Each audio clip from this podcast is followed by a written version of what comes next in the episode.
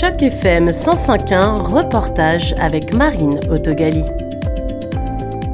L'Association canadienne pour l'apprentissage du français est née de la volonté d'étudiants de tous âges et de toutes origines à se retrouver et à parler ensemble français.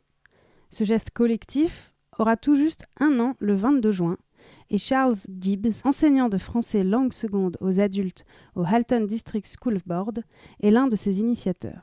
Alors, c'est une association à but non lucratif qui est formée euh, par des apprenants adultes qui se sont rencontrés euh, dans le cadre du service offert par Halton District School Board. Alors, depuis peu, depuis la pandémie, Halton fait partie des conseils scolaires qui offrent des cours de CLIT, qui sont les cours de langue pour immigrants au Canada. Euh, donc, ce sont des, des, des, immigrants, tout le monde euh, qui a formé à CAP au début euh, était des immigrants de, de différentes euh, euh, pays, mais surtout de différents moments. Certains sont là depuis peu de temps, d'autres sont là depuis assez, assez longtemps. Et ils partagent un grand désir d'apprendre le français. C'est un programme qui a fait une explosion. Il y a même 50 classe maintenant de français langue seconde euh, offert par Halton. Donc, c'est un grand bassin. Euh, moi, je suis professeur euh, dans le cadre de ce service et euh, j'ai, depuis le début, j'ai des cours avancés. Euh, on utilise euh, les niveaux de compétences langagières pour évaluer ces étudiants et moi, j'ai les étudiants de niveau 4 ou plus.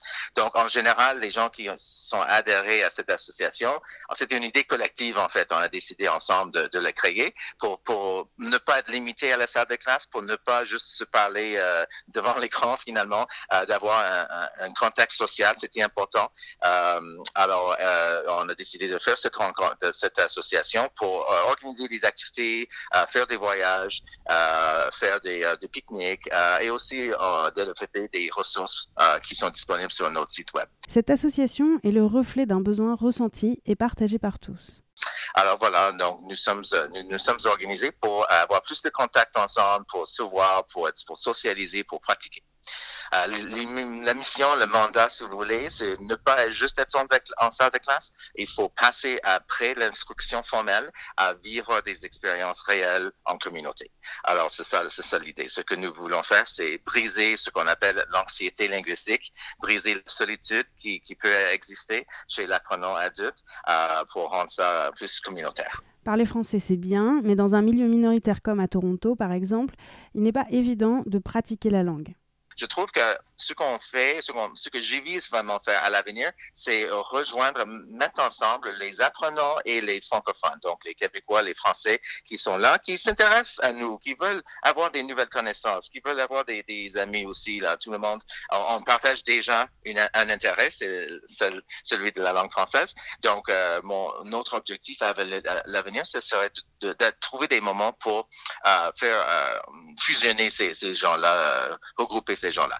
Dans la perspective de créer des moments de rencontre dynamiques et de soutenir les apprenants dans la pratique de la langue française, la CAF propose plusieurs activités comme des pique-niques et des voyages.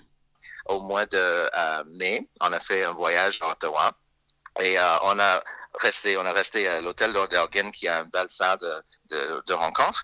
Euh, on a profité pour inviter euh, des professeurs français locaux, euh, des d'autres apprenants de français euh, locaux. On les a invités. Une représentante de Franco Presse était présente. Alors ça, c'était vraiment un, beau mélange là. On a, on a vraiment réussi là à, à, avoir beaucoup de gens ensemble qui, qui, qui partagent leur intérêt envers le, le français. Nous devenons un, petit peu une agence de voyage, là. mais euh, il faut pas avoir s'attendre au même service. Là, c'est pas un service de 5 étoiles, mais on, on, on, par exemple, on voyage en train parce qu'on n'a pas assez de, de, membres pour avoir un grand autobus d'autocar. Là, peut-être un jour, là, on va avoir une trentaine de participants. Là, on peut louer un autocar.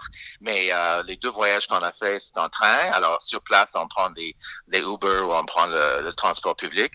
Mais on aime ça aussi, là, connecter un peu avec la ville locale. Utilisant les services de transport euh, locaux. Donc, c'était pas problématique, mais c'est juste, c'est un type de voyage assez euh, communautaire. Là, on, parle beaucoup avec des gens, euh, c'est le but. Hein, et c'était vraiment deux voyages intensifs. Ces voyages sont particulièrement épuisants pour les apprenants car c'est un réel exercice de parler français de façon aussi prolongée. Mais Charles Gibbs insiste, c'est la meilleure méthode. Chaque activité qui a lieu prolonge cette dynamique de différentes façons. Notre grande euh, activité qui vient s'en vient, euh, c'est le 24 juin. Nous bénéficions d'une subvention de patrimoine canadien pour organiser euh, une fête à la langue française. au Québec, c'est la fête nationale. Ici, en Ontario, on va fêter le, français, tous les, aspects du français, les franco-ontariens, les immigrants qui parlent français, même, les, gens nés ici qui apprennent le français. On va fêter cet effort-là parce que il faut souligner ça pas facile, euh, dépendant du, de l'âge qu'on commence à apprendre. C'est jamais trop tard, mais il y a quand même un investissement important de, d'efforts là à faire. Alors, nous reconnaissons ça. Nous sommes un groupe qui, qui, qui s'entraide et, qui crée des opportunités pour pratiquer. Alors, ce qu'on offre, c'est un salon de l'apprentissage du français.